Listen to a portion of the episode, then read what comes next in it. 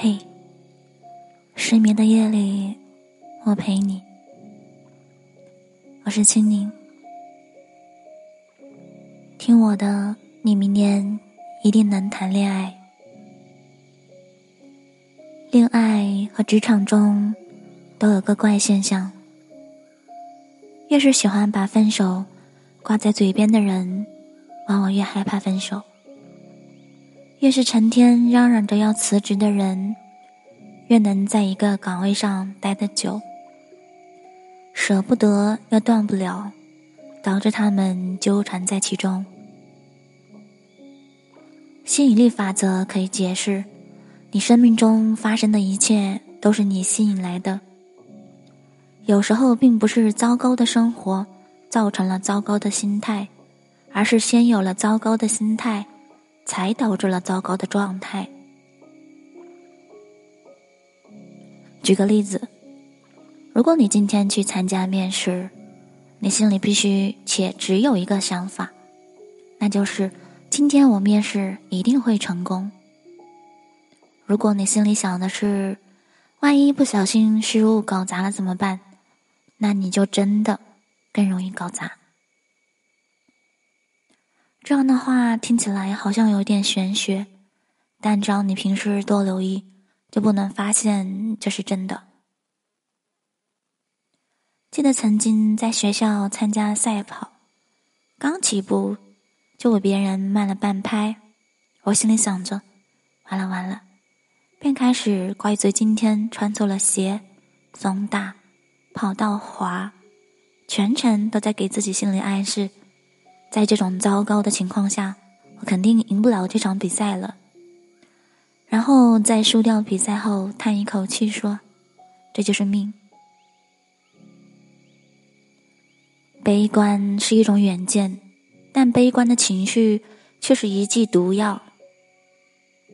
在这种情绪下，你遇见的悲剧会大幅度制造你的焦虑，打击你的自信。为什么把祝孤生挂在嘴边的人更难找到对象？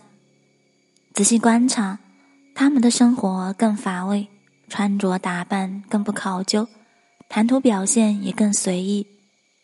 每天调侃自己注定孤独一生，实际上是真的让人不想接近。我以为只有你先坚信对一件事情渴望。它才能实现。如果你每天都想着怎么能发财，你的行动就会随之跟上思想，变得积极向上。如果你想谈恋爱的话，不妨先相信自己一定可以。戚薇曾在节目里提到过吸引力法则。如果你的气场是很好的，相信美好的。你自然而然会吸引一些美好的东西。这话当然不是空穴来风，也不是说天上会掉馅饼。拿我一个开甜品店的朋友 Kina 举例，这是他的择偶标准：有才气的男生，懂两门以上的乐器，家里最好是书香门第，年收入不能低于二十万。朋友知道了，都劝他。你就一普普通通的姑娘，还是别做梦了。Kina 却没有被打击，坚信自己一定能找到心仪的对象，并且向着自己的择偶标准努力着，报了吉他和架子鼓的兴趣班。甜品店不忙的时候，他就在隔壁茶馆里跟老板学茶道。说来也巧，教 Kina 吉他的老师跟茶馆老板是好友。来往频繁后，还互相给对方介绍了一些客户。两个能干又浪漫的灵魂就这样擦出了火花。墨菲定律也从反面和吸引定律相印证：如果你担心一件事情的发生，那它就会更容易发生。总是觉得找不到恋人，就会越发不喜欢社交，排斥沟通。想谈恋爱的朋友，可以先坚定信念，甚至可以想象自己已经在谈恋爱了。很快，你就会发现自己的状态变得更好，更容易吸引到自己喜欢的人。在一项单身狗调查中，对一见钟情的研究表明，人们更喜欢跟自己相似的人，不管是人格、价值观、经历背景、兴趣与品味，相似的人总是更容易建立信任、理解和交流。当荷尔蒙和多巴胺的生理反应降低时，爱情很容易消失。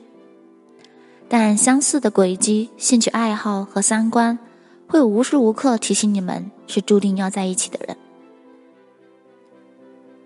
没有无缘无故的爱和冲动，你想吸引什么样的人？最快的方式就是去成为那种人，以及不断强化信念，坚信自己就是那种人。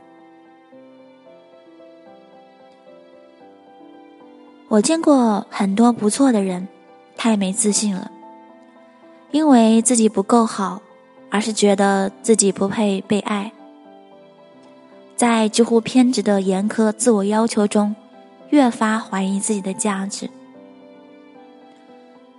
曾经有一个很优秀的人让我给他打分，我反问他：“你给自己打多少分？”他说：“八十分。”因为父母和前任都给他打八十分，哪怕已经非常优秀了，也依然觉得自己有百分之二十的部分不值得被爱。而我给他打了一百分，他非常开心，问我为什么。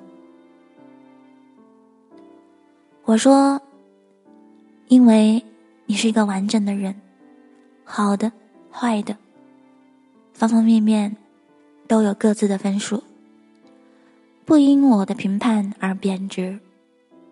从小我们就懂得，只有足够优秀才会获得老师的青睐。但我仍希望你明白，优秀不是你被爱的理由。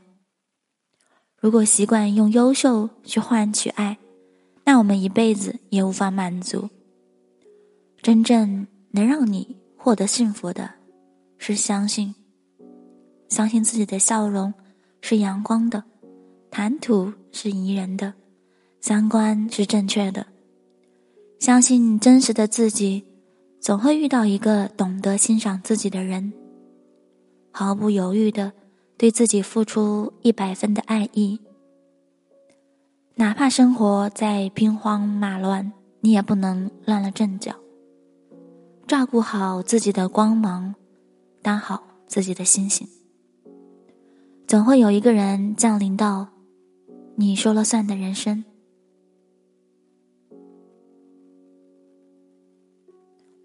我是青柠，晚安，好梦。来自莫娜大叔。